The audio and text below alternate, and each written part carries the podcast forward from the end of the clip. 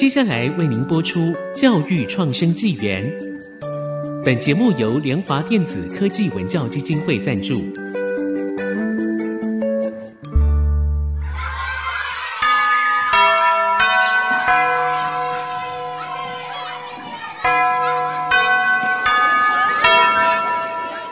起立！起立！跳脱填鸭教育，多元思考学习，孩子的未来有无限可能。欢迎来到教育创生纪元。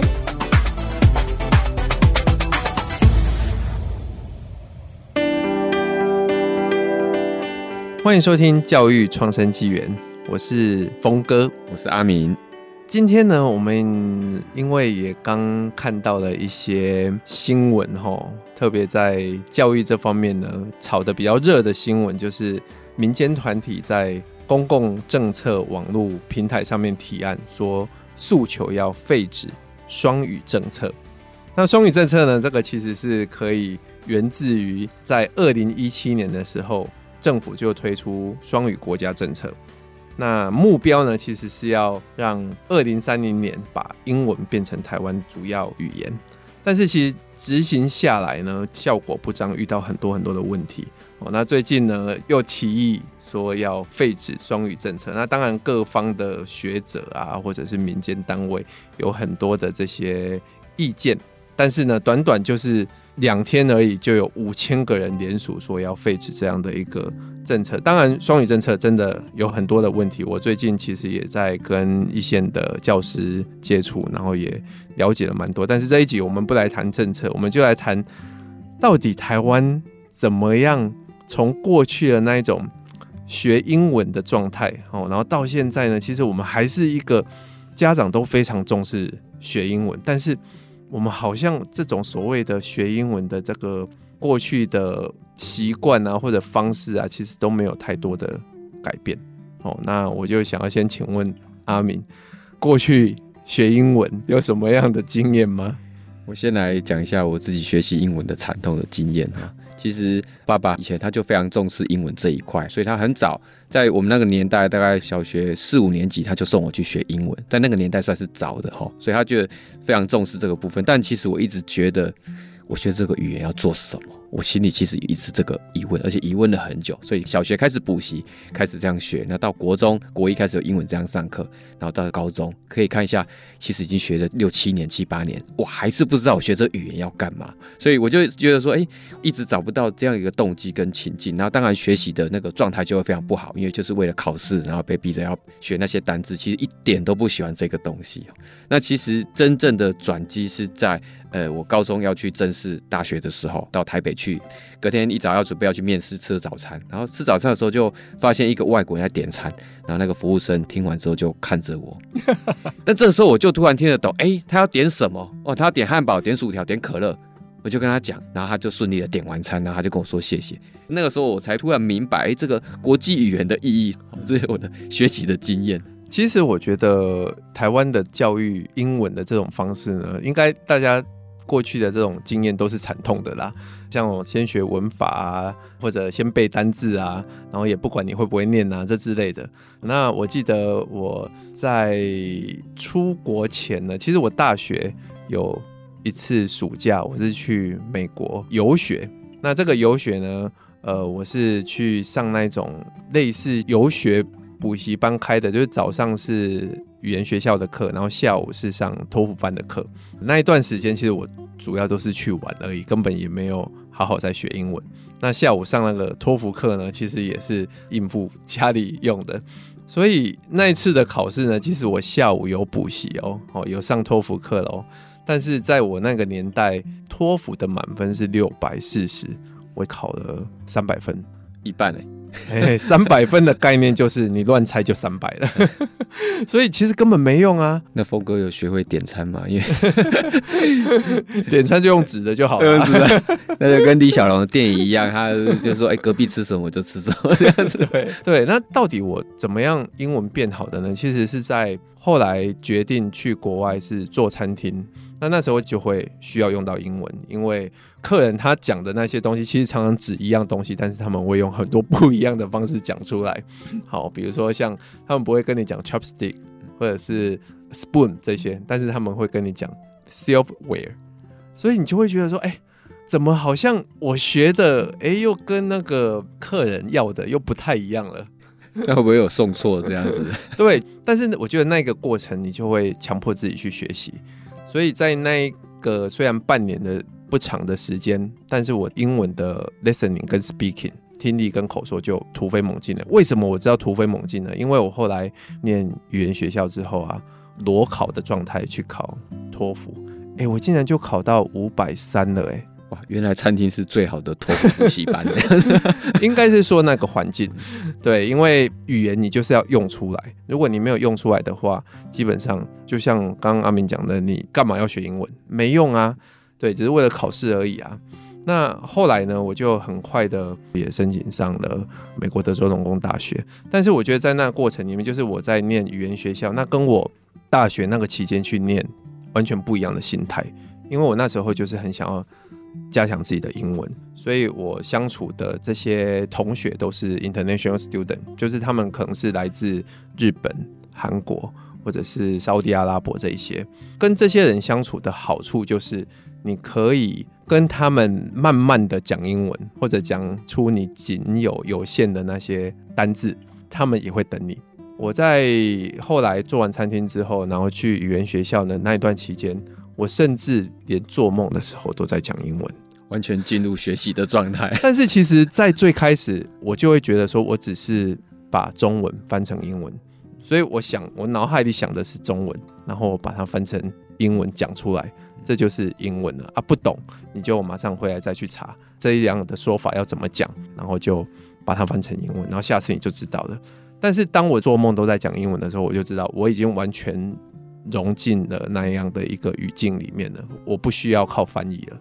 所以我觉得这也是现在台湾为什么双语政策推得这么不好，因为我们其实还是强调在那个课程里面。嗯，学科的考试啊，你还是把它当成一个考试的工具这样子嘛？你完全不知道它如何使用或是如何被使用。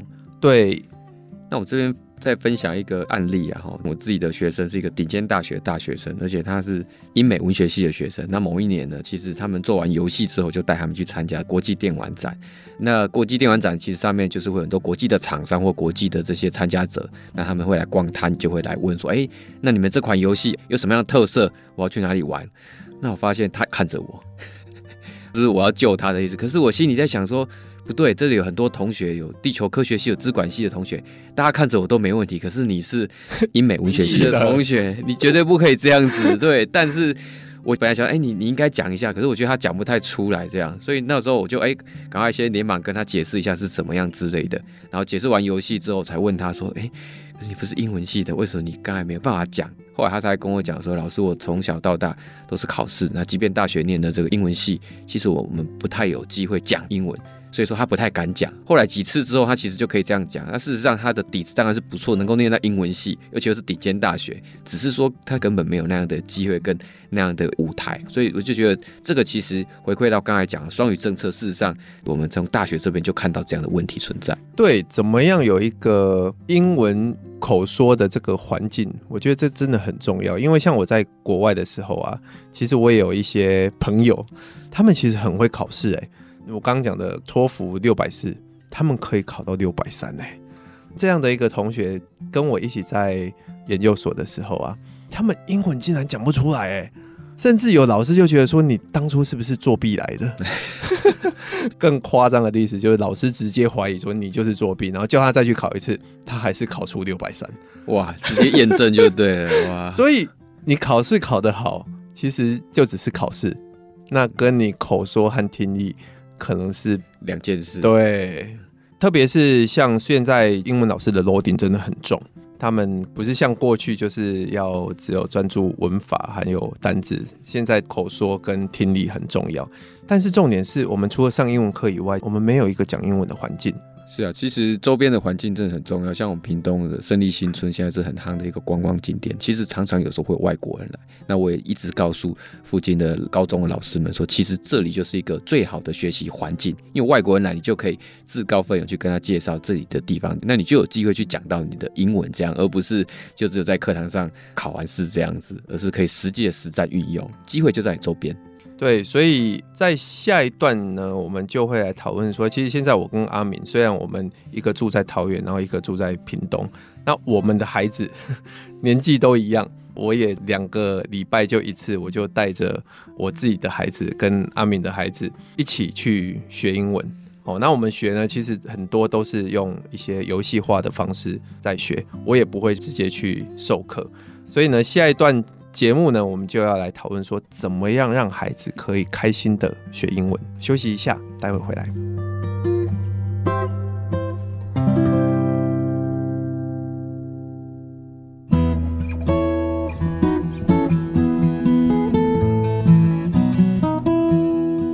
欢迎回到我们教育创生纪元的节目。那我们节目在 Apple、Google、Spotify、KKBox 都有上架。那欢迎各位可以收听、分享、订阅，记得要给我们五星的评价。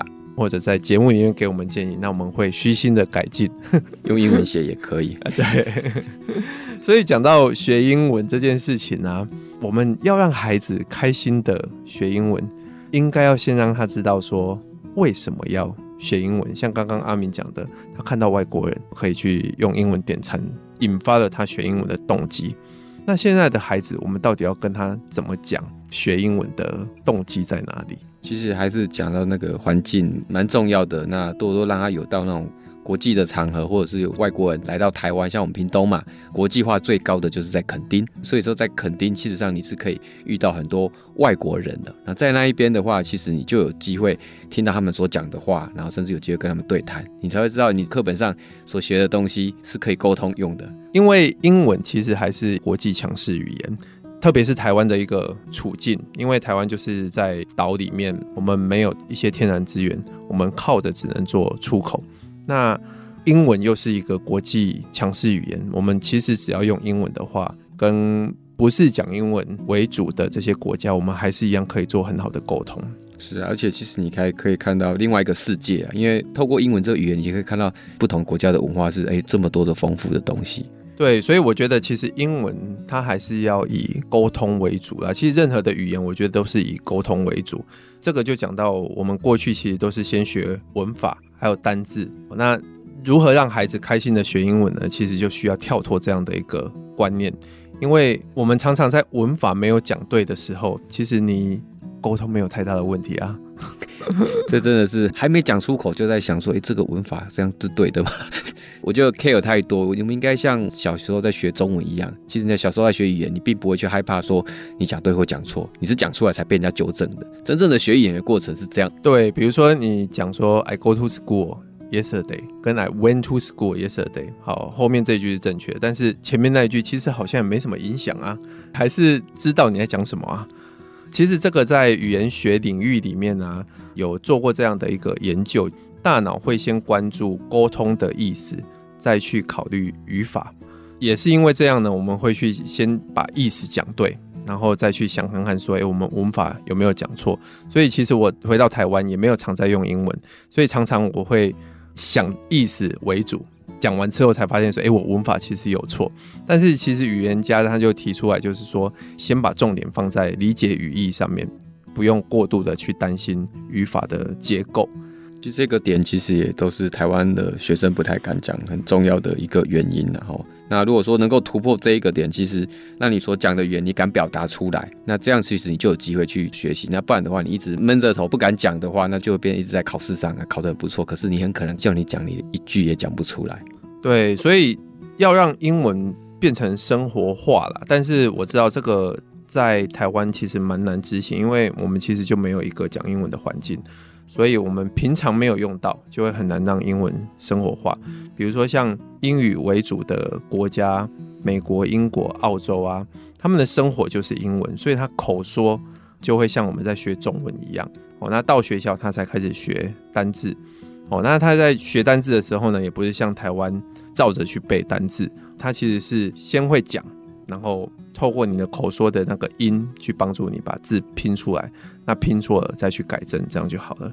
但是这一套其实在台湾是行不通的，因为台湾的生活里面没有英文。那我们要怎么样让它去执行呢？其实就是你可以把这些字卡贴在家里面，好像我家其实贴了蛮多这种英文的字卡，比如说。昨天我儿子才跟我背那个叫做 chimpanzee 猿人，这个单字其实蛮难的 chimpanzee，但是它就有一只猿人在那边，然后上面就写 chimpanzee。对，其实我们也可以善用一些科技，像 Siri 这样子，所以常常有时候在路上啊，我看到一些字，我就想，哎，我很想知道它的英文，特别是我们台湾的一些小吃，那大概是怎么样？其实就可以问 Siri，让它可以及时的翻译，让你可以知道。下次遇到外国人的时候，你才有办法跟他介绍这个吃的是什么东西。对，所以我其实有时候在也不是强迫的，但是就是希望可以在家里面营造这样的一个气氛的时候呢，我会跟我孩子说，我们现在在家只能讲英语和台语，在讲英文的时候呢，你一定会卡住，因为我们没办法直接去翻译。当你卡住的时候，你就赶快用科技来帮助你。查出正确的，比如说像 GPT，我觉得 ChatGPT 它其实翻出来的中翻英都很到地。那另外还可以跟孩子一起学英文。阿敏的孩子跟我的孩子一起做这种远距教学的时候，哎，阿敏的太太都会跟在旁边，因为他就跟着我们一起学英文，学习共同体的。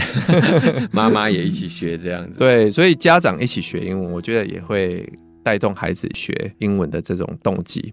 那另外呢，就是像我的孩子，我在他很小的时候，我让他看的那个卡通呢，就是一些英文发音为主的，比如说像什么 Choo Choo TV 啊、Super White 啊，或者是 Paw Patrol 啊，这种其实我看很多家长会让孩子看，但是可能就是直接让他看中文。但我觉得这时候你就可以让他看英文。另外还有像是玩英文游戏。对，其实也是可以透过玩游戏，像 Pokemon 啊，或者是单字库等等这些，它有一些拼字啊跟造句啊。那这样子，因为前面有背了一些单字，那有这些拼字跟造句之后，慢慢再把这些句子可以熟悉。那熟悉完之后呢，回到刚才就是讲到生活化，像我们家常有时候去日本玩的时候，我们就会住在那个日本的民宿，那个民宿的主人他们就只会讲英文，所以在那个时候，其实你就会把你在玩游戏或每天所背的那几个单字就运用在那个时候，因为你只有英文可以跟他。沟通。对，现在其实台湾有蛮多这样的一个游戏软体，或者有一个外国软体叫做 Blookit，B L O O K E T，这些我们会把它放在我们的讯息栏。那像我在跟阿明的孩子做远距教学的时候啊，我发现他们小朋友真的很爱玩游戏，而且玩得很嗨。其实里面玩的都是单字游戏，他们也玩得很嗨。所以游戏其实是可以让他们去。记得这样的一个字，但是要让你们知道，就是你还是需要透过跟孩子去对话。像我的孩子，他虽然有这种英文的语感，但是呢，台湾没有英文口说的环境，所以他听得懂，但是他就没有口说跟 writing 的能力。那我就会要求我的孩子说，那单字你都要造句，这样无形当中就会每天讲出几句英文的。再来就是文法呢，会出现问题。台湾有些考试就是很爱考文法，比如说 I go to school 跟 I goes to school，哦，然后就会叫你选到底要用选 go 还是选 goes。我儿子虽然他英文我觉得他语感有了，但是他有时候就常常还是会选错，哎，他没有文法的概念，嗯，还没有办法精准的抓到那个文字的用法、时态、时事等等。对，所以我觉得教文法这种，其实你可以让孩子有这个口语。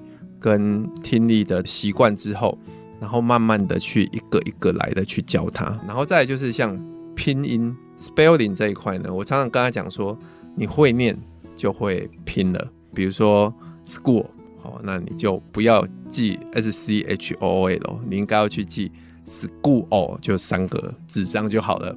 那你听到 g o 呢，就是 c h o o 这样子，那你即使每次在跟他这样重复的时候，其实他还是。